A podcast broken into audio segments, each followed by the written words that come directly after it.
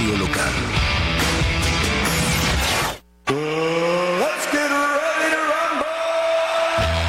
Estás a punto de obtener un acercamiento al acontecer deportivo nacional e internacional en Zoom Sports. Conducido por Moisés Mendoza y un equipo de especialistas en todas las disciplinas deportivas. Zoom Sports por Zoom 95. Buenas tardes, bienvenidos a Zoom Sports acá por Zoom 95, la mejor radio del mundo. Son las 3 de la tarde con 5 minutos y estamos comenzando esta emisión de hoy miércoles. Es 31 de enero del 2024, el último día del mes. Y acá estaremos platicando con ustedes de deportes. Estamos en vivo como de costumbre por el 95.5 del FM en tu radio. En- puedes escuchar en, en internet, en Tuning Radio, donde quiera que tú escuches radios en línea. Y también pues estamos transmitiendo a través de las páginas de Facebook de Zoom 95 y de Zoom Sports de manera simultánea. Ahí nos puedes dejar mensajes. También tenemos el número de WhatsApp en la cabina que es el 6621 73 1390. Te lo repito, 6621 73 1390. Ponte en contacto por ahí, mándanos una, un mensaje de texto, una nota de voz, como tú prefieras. Y bueno, acá estaremos platicando de deporte como lo hacemos diario. Su servidor Moisés Mendoza, mi compañero Juan Carlos Vargas. ¿Qué onda, Juan Carlos? Buenas tardes, ¿cómo andas? Hola Moisés, buenas tardes, buenas tardes a todos nuestros radioescuchas. Feliz miércoles para todos, un muy bonito día aquí en Hermosillo, Sonora, último día del mes de enero. Sí. Eh, es miércoles de boxeo, está con nosotros Eduardo Zamora de Golpes de Poder, porque hay mucho que hablar. Buenas tardes, Eduardo. Buenas tardes a todos, saludos. Este miércoles, pues mucha información como de, como de costumbre, pero generalmente es más interesante cuando se trata de mexicanos, ¿no? Jaime Munguía tiene una victoria el sábado y la vamos a estar platicando, vamos a darle calificación, vamos a evaluar su desempeño, vamos a ver contra quién podría pelear, contra quién no se le va a hacer y además vamos a hablar del cargado calendario boxístico que tenemos para este mes de febrero que ya pues está a la vuelta de la esquina tanto a mañana. Entonces quédense porque se va a poner bien interesante. Hay muchas carteleras en febrero, pero quiero que nos diga la gente cuál es su preferida. Yo estoy seguro que se van a inclinar por una. Sí, pinta bien febrero, ¿no? Pinta bien. Sí. Lo que no pinta bien es el futuro de Munguía y Canelo. No, parece No. que se disuelve eso. No, no. Cada uno por su lado. Se disuelve. Cada uno por su lado. Ahí lo vamos a platicar en un momento. Antes, acá ya nos llega el primer mensaje, Juan Carlos. Muy bien, gracias. Isaac Paredes no va a la Serie del Caribe. Es correcto. Publicó en su Instagram una historia que dice, lo siento a toda la afición de Hermosillo. Escúchese esto con la voz de Isaac Paredes. Y todo México por no poder ir, por no poder ir a la Serie del Caribe. Decidí pasar tiempo con mi hija y prepararme para irme listo al Spring Training. Bendiciones de parte de El de la H. Va a hacer falta. Claro Definitivamente va a hacer falta. Lo vamos a extrañar mucho, Sí. Isaac Paredes, Sí. ¿no? Sí, Como, señor. bueno, era el bateador designado. En tercera, pues la tiene cubierta Agustín Murillo. De repente jugaba la primera base, este, el de la mosca. Pero bueno, no va. Lo que me hizo ruido es que primero dice que no puede y luego dice que lo, decidió. Una cosa es no poder y otra cosa es tomar una decisión tan complicada como dejar pasar la Serie del Caribe. Porque bueno, habían transcurrido 10 años desde que Hermosillo había estado en una Serie del Caribe. Es difícil, ¿no? Sí, sí, sí. Pero él, sabe, digo, el sprint training a la vuelta, lo hemos platicado aquí, ¿no? El sprint training a la vuelta de la esquina. Obvio, te quedan poquitos días en la ciudad, tienes una niña, respetable la decisión de Isaac Paredes. De acuerdo. De todas maneras, el equipo sigue siendo sólido y pues veremos, eh, mañana comienza la Serie del Caribe a la 1.30 el primer juego México contra Curazao. Así es, señor. El entusiasmo del 1 al 10, Juan Carlos. 10. Sí, ¿verdad? Sí, señor. Sí. Y mañana abre Manny Barreda. Sí. Manny Barreda. Perfecto. Bueno, recuerden que este programa es presentado por el Burro Feliz que está en reforma número 11 en la colonia San Benito. Tienen servicio a domicilio y les puedes marcar en este momento al 213-0803. 213-0803, el número del servicio a domicilio del Burro Feliz, para que te lleven la comida a tu casa o a tu oficina. Te recuerdo, para este Super Bowl, aparta de una vez tu charola feliz. Una charola con 30 burritos surtidos, quesadillas. Es ideal, alcanza, rinde hasta para unas 10 personas. O para unos 3 Juan Carlos Vargas. También. Sin problema. Dos alguno. Eduardo Zamoras también, También. O un Marcel. Qué gacho eres con Marcel. Saludos a Marcel, siempre nos Un oye. abrazo al Marcel. Oye, este, sí, 213-0803. Fíjate, Super Bowl con un par de charolas del Burro Feliz, acompañadas de carne oreada Mr. Samaniego, para complementar a un lado. No, una delicia, realmente una delicia tener las charolas de burro feliz y carne oreada Mr. Samaniego calidad premium, que recuerdo no hay otra carne seca como la carne seca de, de Mr. Samaniego Calidad Premio, que está asada con carbón de mezquite y tiene un toque de chiltepín. Simple y sencillamente deliciosa. Pida la suya a domicilio a través de un mensaje de Instagram o de Facebook en donde los encuentra como Mr. Samaniego Premium o en Half Carnicería El Mandadito y Super Rosario. Oye, Juan Carlos, fíjate que ayer estábamos platicando de la NBA y de la regla donde pues solamente pueden perderse 17 partidos los jugadores para aspirar a alguno de los premios, ya sea eh, jugador más valioso, jugador defensivo del año, Sí, este, etcétera, ¿no? Claro. Y decíamos que Joel Embiid le quedaban cinco, Sí. cinco vidas. Sí, señor. Ayer jugó y le cayó encima, eh, creo que fue Kuminga el que le cayó Sí. encima en el juego de los Warriors, de los Sixers visitando a los Warriors.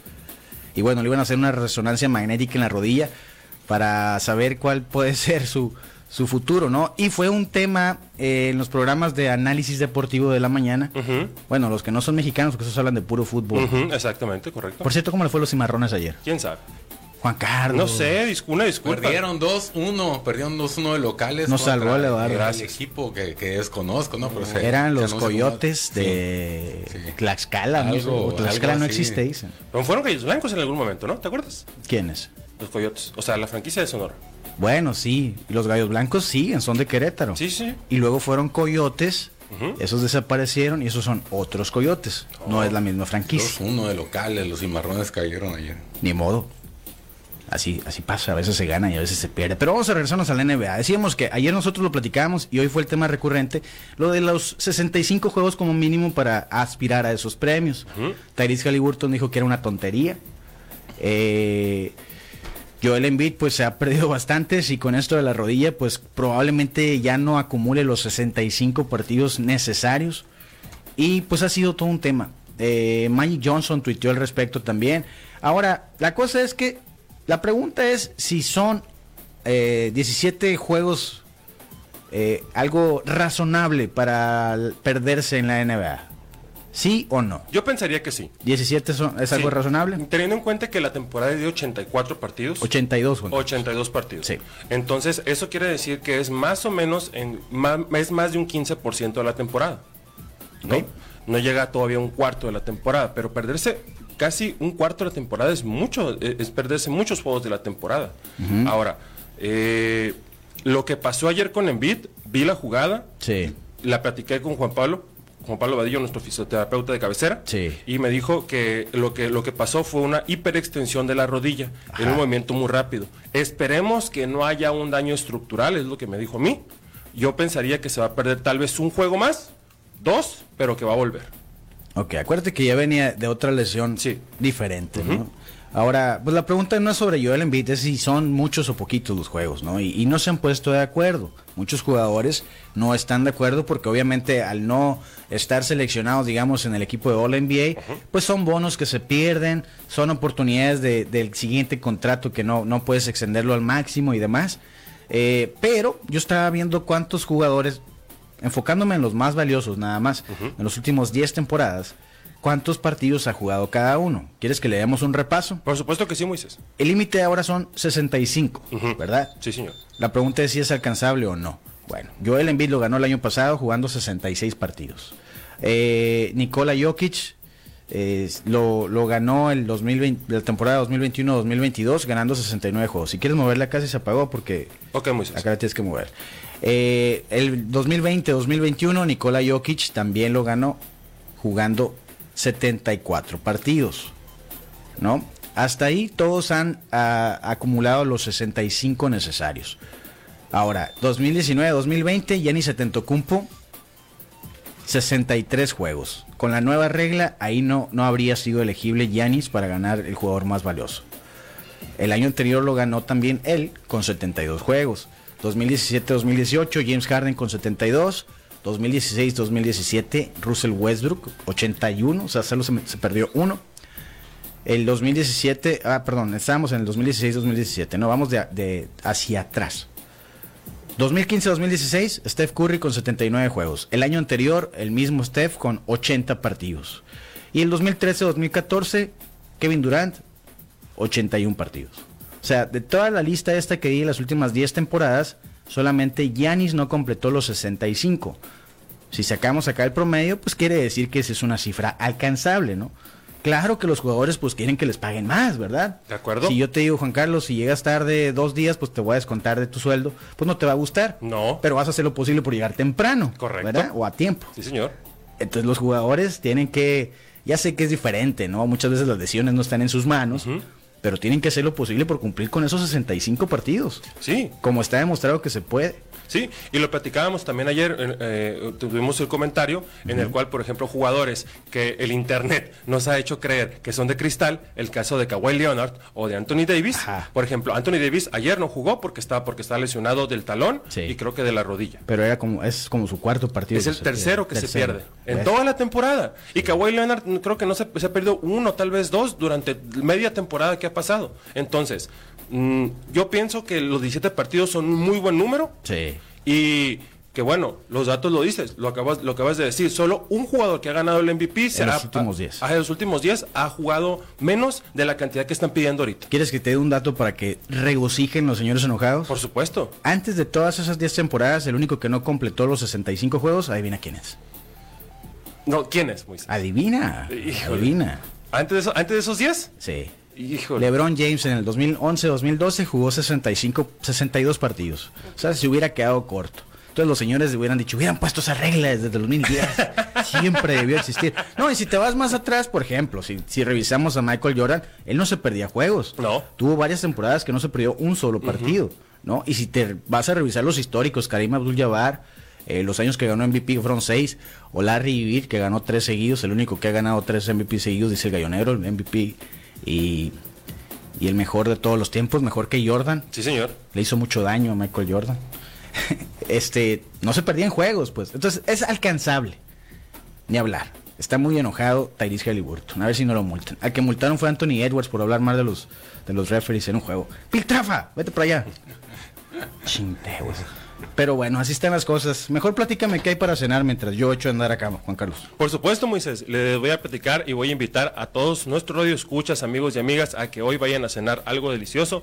Hoy vayan a cenar a qué madre son burros percherones a cualquiera de sus tres sucursales que tienen Hermosillo, sucursal Altares en el sur de la ciudad, sucursal Navarrete y Zaguaripa y sucursal Aburto y Morelos, abiertos de las 7 de la tarde. Vaya y disfrute de un delicioso burro percherón.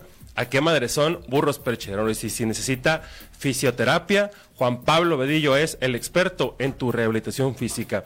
Pon tu cita, agenda tu cita hoy mismo, el 6622-0436. 36 6622 0436 36 y Juan Pablo Vadillo con mucho gusto te atenderá cualquier lesión muscular, física o de rehabil- rehabilitación que necesites. Yo les voy a, les voy a recordar que tenemos opciones de comida ahí en Centenario. Por- bueno, primero Patio Centenario, que está en Doctor Paliza entre Londres y Campodónico.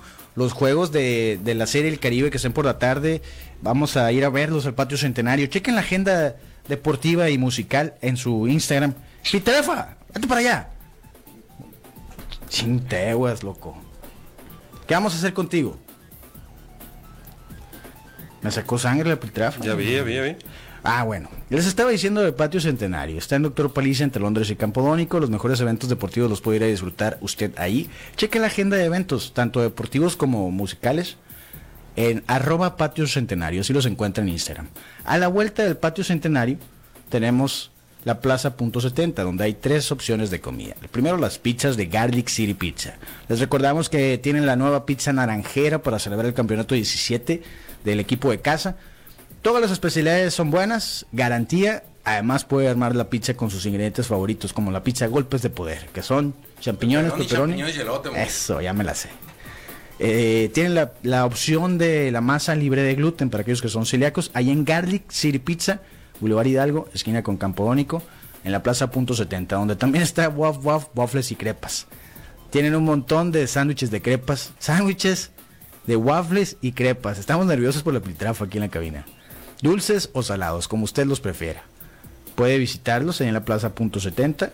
Puede ordenar a domicilio a través de sus aplicaciones de Rappi, Uber Eats, Didi o Cesti. Y aprovechen los últimos días. Bueno, hoy es el último día del mes. Quiere decir que hoy podrá, probablemente es el último día para disfrutar un tosti waffle. Al lado de Waf Waf Waffles, ahí mismo en la Plaza Punto 70 está la divorciada Antojería y Burros Percherones. Desde las 7 de la mañana hasta las 11 de la noche atienden de martes a domingo. Desayunos, comidas, cenas. Los burros percherones están bien buenos. La, tienen la opción vegetariana que es el rabo verde, un burro que tiene champiñones en lugar de carne. Y están en Boulevard Hidalgo, esquina con Campodónico, en la plaza Punto 70, allí en Centenario. Acá nos están mandando fotos que así, así estoy yo con la filtrafa. Algo así. Tal cual. Guacha. Tal cual. ¿Quién decía que ser locutor de radio, conductor de, de un, de un programa de radio sería tan peligroso, Moisés? Sí, ¿quién dice que esa no es una, Eh, una profe- profesión de alto Es riesgo? correcto, es correcto. Bueno, miércoles de boxeo, vamos a darle, porque hay mucho de qué hablar. Vamos a empezar por Jaime Munguía contra John Ryder. ¿Qué tal estuvo? ¿Mejor de lo que se esperaba o tal cual como se esperaba? A mi criterio era tal cual lo, lo que esperaba. Mm, había calculado siete asaltos para que cayera John Ryder, se fue un poquito más, llegó a los, a los nueve rounds. Y pues todo era prácticamente predecible, ¿no? Ninguno de los dos iba a presentar cambios en su estilo ni en sus estrategias. Entonces era predecible lo que íbamos a ver. Un Jaime Munguía presionando, usando su complexión, usando también su tamaño para imponerse a Ryder y tirándole un buen volumen sin apostar a la defensa en lo más mínimo. Munguía tira un buen volumen y, logra alternar muy bien arriba y abajo con lo que resta rápido la movilidad que pudiera traer John Ryder y rápido lo tiene parado, ¿no? En el segundo asalto hay una caída, al final son cuatro knockdowns los que se anotan para Jaime Munguía y pues bueno, ¿no? Un volumen aproximado de, de 470 golpes aproximadamente, si mal no recuerdo, en, en nueve asaltos para el tijuanense que se muestra bien, se ve sólido, se ve asentado en la división.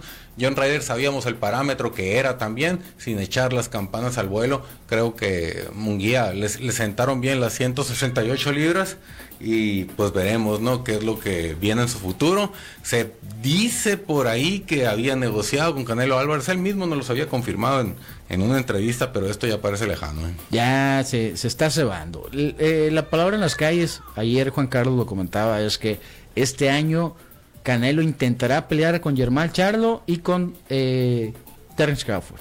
Sí, cierto. Eh, Es un rumor, ¿no? Que se escucha, pues por el hecho de no, no agarrar peligro. Esto representa enfrentarse a un Jaime Munguía que sabría lo presionaría en todo momento, más allá de que Canelo es técnicamente muy superior. Y pues también, ¿no? El, el hecho de enfrentar a un tipo tan grande y rápido como Benavides, entonces hace que el Canelo se orille y que tenga que ir por un Charlo que lució bien a pesar de no haber peleado hace mucho tiempo en su regreso, Germán Charlo, Sí. pero no, no obstante tampoco no dio un desempeño grandioso ni, ni dotes tampoco de decir, ah, está en su mejor momento. Al contrario, no, el mismo equipo de Canelo saben que no pudo noquear a un 154 como José Benavides. Entonces, pues obviamente eso lo convierte en buen candidato. Y lo atractivo que sería con Crawford, ¿no? De pelear con el mejor libra por libra, pero pues abusando de las condiciones. Eh, claro, son muchas, son algunas divisiones de diferencia. Y el propio Álvarez había dicho que no le interesaba a Crawford porque pues iban a decir que es un peleador muy chico. Y ahora el rumor es que lo quiere para este 2024. Sí, es muy difícil, no, no debe echarse eso, o el Canelo no tiene sentido, o sea, no hay nada que demostrar en ese aspecto de decir, ah, sabes que yo quiero ganarle a él para que todos digan que yo soy el mejor libra por libra. No, no es la manera de conseguirlo tampoco, incluso ni aunque noqueara a Crawford, no, en el caso de los, en uno de los casos más remotos que, que yo creo que sería el caso más remoto como resultado en la pelea Sí. creo que no, no le daría tampoco al Canelo el respeto que tiene por estar subiendo a un tipo que acaba de unificar la división de las 147 libras para llevarlo a los supermedianos a las 168 libras y vencerlo, ¿no? Hubiera reto a lo mejor si estuvieran en un peso intermedio, Ajá. pero no, no. Está muy lejos. Se ve muy distante, la neta. 14 libras son Además que Crawford es agente libre, ¿no? Es todavía un poco más lejano de lo que pudiera prestarse con Charlo y otros contendientes que son PBC. Así que, pues quizás Germán sí está ahí anotado en la lista, porque es el que menos bronca representa. Y el siguiente, pues a ver. Y Benavides entonces, septiembre. Benavides se va a quedar con su interinato eterno.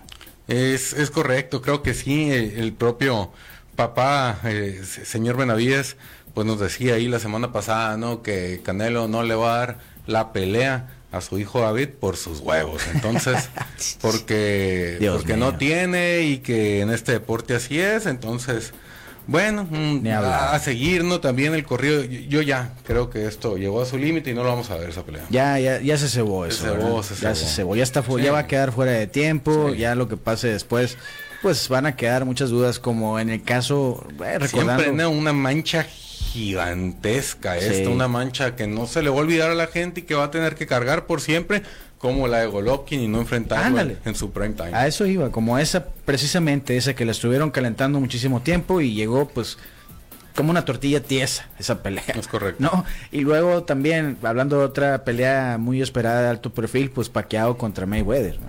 Que cuando llegó y se dio, pues ya, ya, ya, ya no era el momento de Pacquiao, es, es la realidad. Pero bueno, así están las cosas. Pero mejor hablemos de lo que viene. ¿Qué nos espera este mes de febrero? No, hay mucha, mucha actividad, bastante actividad, pero sobre todo hay carteleras que tienen que quedar, ¿no? Sobre todo la, la unificación de la, de la división de peso completo son cosas que tienen que quedar para siempre, ¿no? Entre lo principal que hay está este fin de semana Batsi contra Asen, una pelea de, de peso semipesado también que podría estar uniendo un contendiente a, a Bivol y a Arthur Beterbier, ¿no? En miras del que gane este combate y unifique toda la división. Boatsi me parece que sería un buen candidato y este fin de semana tiene grandes oportunidades de dar un golpe de autoridad. Luego, más abajo, está Teófimo López, también bastante interesante porque Próxima va con, va con un invicto. Yemena Ortiz es un tipo muy escurridizo, de, de- de boxeo muy esgrimista, pero que también tiene pegada y pues se enfrenta, ¿no? En duelo de invictos, Teófimo López también ahí tiene lo suyo, dio un- una pelea extraordinaria, me parece a mí, ante Josh Taylor.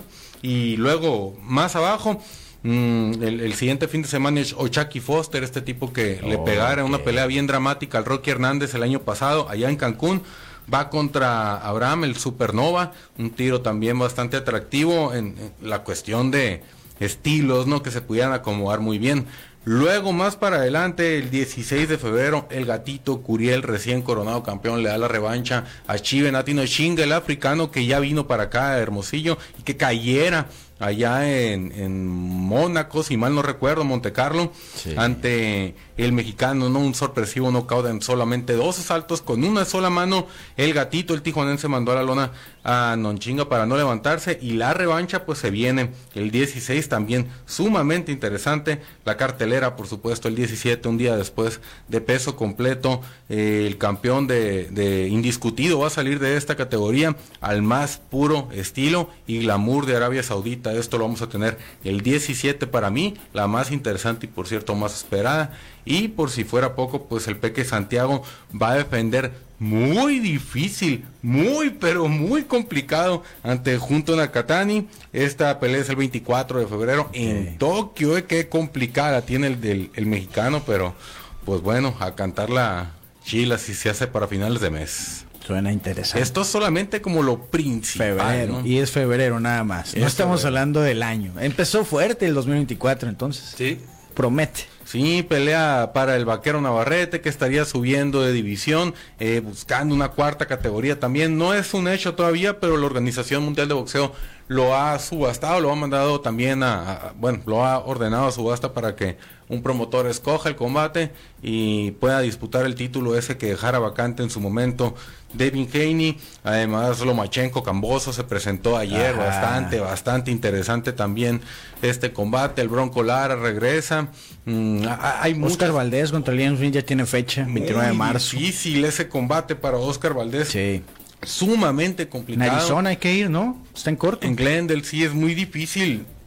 La que se echa Oscar Valdés después de perder tan duro como el vaquero Navarrete, algo hay que reconocerle. Este tipo Claro, se da el tiro sí. con quien sea. ¿eh? Lo va a perder, quizás la venda cara. Esperemos que así sea, porque también otro año como el que le ha hecho Scott Kick o el vaquero Navarrete, pues no lo aguanta en su carrera. Esperemos una buena noche por el vaquero. La, Valdés, Para Valdés Oscar está, Valdés. Valdés está todavía con Canelo Team. Sí, es correcto. Todavía, ok. Es que habían dicho que a lo mejor particip... no, se sí, separaban. luego, luego el, el mismo entrenador al cual se lo adjudicaron, que es el, el Panda, Ajá. eh, dijo que no, en una Yair entrevista. Panda. Sí, exactamente. Eh, les iba a comentar que la pelea coestelar de, de Valdés contra Smith este, es por la unificación de los cuatro títulos del peso mínimo femenil. De mujeres, ¿no? Sí, y se van a... Yo estoy seguro que esa pelea va a haber más de mil golpes. lo que quieras. Si les alcanzan los dos minutos, porque el consejo dice que no. Sí, sí, sí, pero de todas formas, el, el, el ímpetu de, de esa categoría es, es muy, muy, muy alto. Mini mosca. No. No, paja. Paja. Paja. Sí, paja.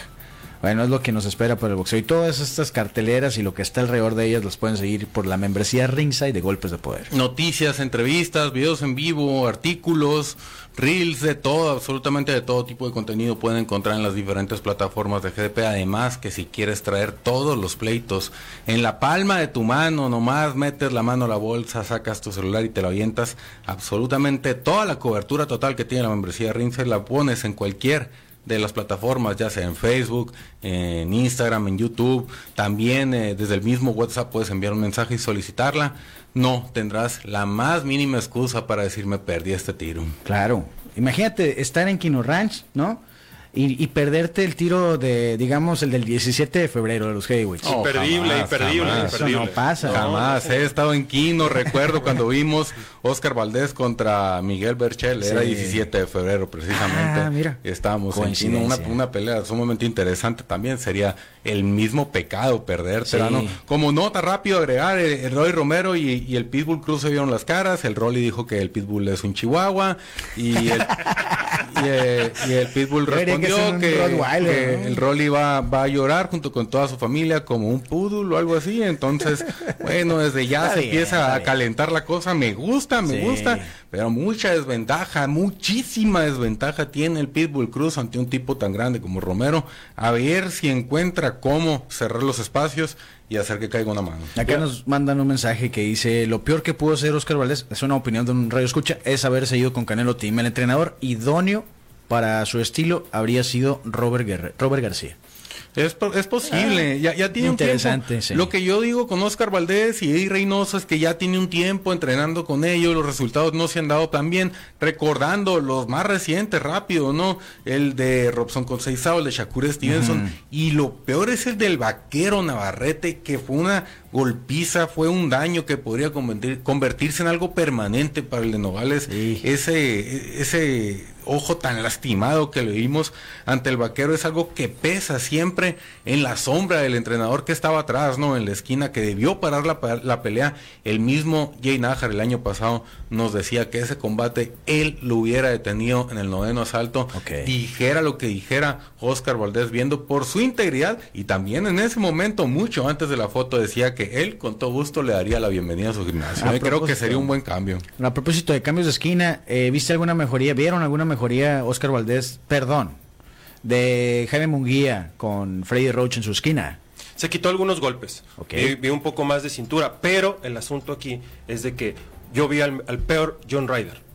¿Ok? Entonces, cuando ves al, al peor, no, no, puede- no hay un, un- no, no existió como un tabulador, Ok. una, una prueba real y fidedigna en la cual podríamos medir a Munguía si hubo cambios o no, pues, ¿no? Sí. Esperemos que en la, su siguiente pelea eh, haya más oposición para que se para que puedan verse más aún los cambios que si más que fueran más notorios los cambios que hubo con, ahora en la esquina con Freddy Roach. Ok, ¿cómo lo viste? Si es que los hay, no realmente, porque es un peleador hecho, ya está hecho este vato. No, no me parece que vaya a modificar tampoco su ritmo, su estilo de pelea. Conoce muy bien sus condiciones, que es la fortaleza física, es el aire interminable y es el volumen de golpes. Munguía se va a basar en eso de aquí en adelante porque conoce sus fortalezas y también sus debilidades. No vale la pena a estas alturas ya enfocarse en ser el, el más elusivo y la cintura de goma. Ajá. Pues ya Munguía tiene 28 años, se me parece que eh, esperaba algo muy, muy similar, si no exactamente al desempeño que vimos el sábado. Yo no vi un, un- gran cambio en, en cuanto a la técnica en la esquina, pero sí en cuanto a la estrategia. Veíamos que Freddy Roach le decía cierra por aquí, empieza a cerrar muy bien por la izquierda, golpea entre asaltos, le daba instrucciones, las ejecutaba Munguía y daba resultados. Lo que le decía Freddy Roach me parece que también tuvo mucho que ver en la estrategia para que John Ryder cayera pues digamos redondito, ¿no? En las trampas de Munguía. Creo que hasta ahí se va a limitar la esquina de Freddy Roach a dar instrucciones, estrategia, pero el estilo ya está. ¿La ofensiva mejoró? El, el aire es lo mismo, eh, parece que según lo entrevistó Diego Soto allá, John Ryder dice que pega mejor Jaime Munguía, sin embargo que Canelo es más inteligente. Creo que es exactamente lo mismo en, cuanto a la ofensiva. Lo que dijo Freddy Roach acerca, de, ya cuando le preguntaron de, de Munguía, al final es que no le gustaron los clinches, que clinchaba demasiado. Es lo que dijo, es lo que tengo que trabajar con él. Pues vamos a ver, a- primero a ver quién sigue para Munguía, ¿no? Eh, podemos olvidar, eh, probablemente, podemos olvidarnos del Canelo. Yo creo que ya desde una vez. No, ya sácalo ya. de la ecuación y, se cosa aparte en las 168 libras. Creo que pudiera ser Berlanga, me parece, por las condiciones que presentaría el puertorriqueño, por la oposición, porque, pues bueno, ya estaría bien que lo echaran con alguien, pero no con alguien que le pudiera ganar, ¿no? El resto pudieran evidenciar a Munguía, este nuevo Cristian Envay, eh, eh, Cristian Envili, perdón, el, el propio David Benavides o David Morrell, pues, también le pueden hacer la vida de cuadritos, se va a mantener un poco al margen. Sí, ¿no? Bueno, vamos a. ya, esperaremos eh, a ver si puede pelear para pues mayo, quizá el verano. Vamos a ver. Acá coinciden con Juan Carlos que Jaime Munguía sí usó más el bending. Dicen, se vio menos peor. Sí, ¿no? Sí. Es la conclusión, se ve menos peor. Y bueno, les recuerdo que si ustedes quieren ver las peleas en la playa, a través de la membresía Ringside, háganse un terreno campestre en Quino Ranch, terrenos campestres y el mar. En Bahía de Quino solamente 7 minutos de la playa. Ahí usted puede tener su terreno campestre desde 500 metros cuadrados, que puedes financiar hasta 60 meses. O sea, lo puedes ir pagando hasta 5 años. Aprovecha las promociones, contacta a Quino Ranch, Terrenos Campestres y el Mar en Facebook, los encuentras así tal cual. Y en su Instagram les puedes mandar un mensaje también a través de arroba Ranch Oficial. También te recuerdo que si tienes, si tú ofreces un producto o servicio y no has registrado tu marca, este es el momento de hacerlo. No dejes pasar más tiempo, que no te roben la idea y ser el dueño de tu marca. Contacta a Guevara Propiedad Intelectual, son los especialistas en registros de marca, patentes y derechos de autor. Los puedes, eh, les puedes mandar un mensaje a través de Instagram, arroba Guevara así, Guevarapi. Y en Facebook los encuentras como Guevara Propiedad Intelectual. Por cierto, golpes de poder, rima y razón, marcas registradas en proceso de renovación de marca. Bueno, más bien es declaración de uso de marca. La declaración No, de La uso, renovación sí. es hasta los 10 La años. hice el año pasado, pero sí, marca año registrada pasado. por llevar propiedad intelectual golpes de poder. Sí, yo estoy en proceso. Eh, me tocaba en... Bueno, tengo que hacerlo antes, terminar antes de que concluya febrero. Al tercer año, usted, dueño de su marca, tiene que declarar ante el INPI que la está usando para no perderla. Y en eso también le puede ayudar Guevara Propiedad Intelectual. Ya nos vamos, pero antes, fíjate que acá nos llegó un mensaje que ya vieron las predicciones de Moistradamus, ¿viste? Hay un reel que lo explica. ¿Es correcto?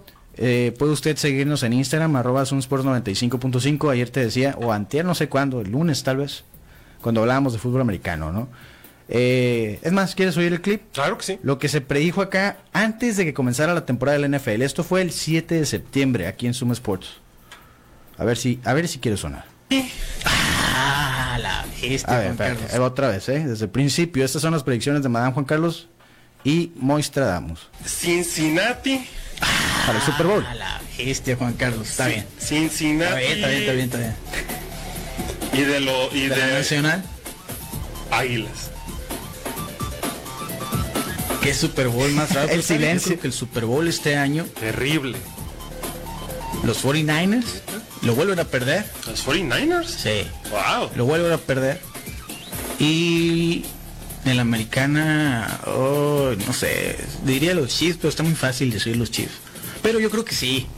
Sí. O sea, se repite ese Super Bowl. Sí, bicampeón. Esa es la predicción de Moistradamus. Sacas, No se ha cumplido todavía. Sí. Va a la mitad. No quiere decir que yo le vaya a Kansas. No. Desearía que no ganara ninguno de los dos, pero preferiría, si tiene que ganar uno, que ganara a los 49ers. Si usted lo vuelve a escuchar ese ruido en, en- en Instagram de Sumesport 955, Sí. escuche la emoción con la cual Moisés dice que Kansas va a estar en el Super Bowl. ¿Por qué no metiste un billete? Eh, sí, no, Fíjate, Dios fíjate. mío.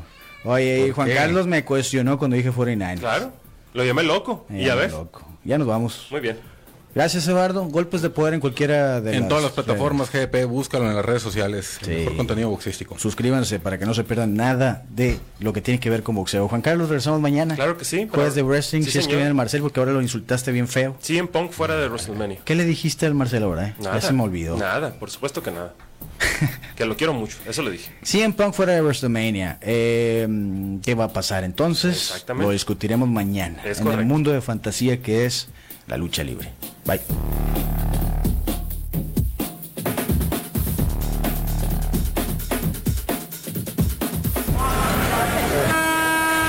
Con el cronómetro en ceros, nos despedimos hoy de Zoom Sports. Te invitamos a que nos acompañes en nuestro próximo programa lleno de acción, análisis e información deportiva. Quédate en la programación de Zoom 95, la radio alternativa del desierto.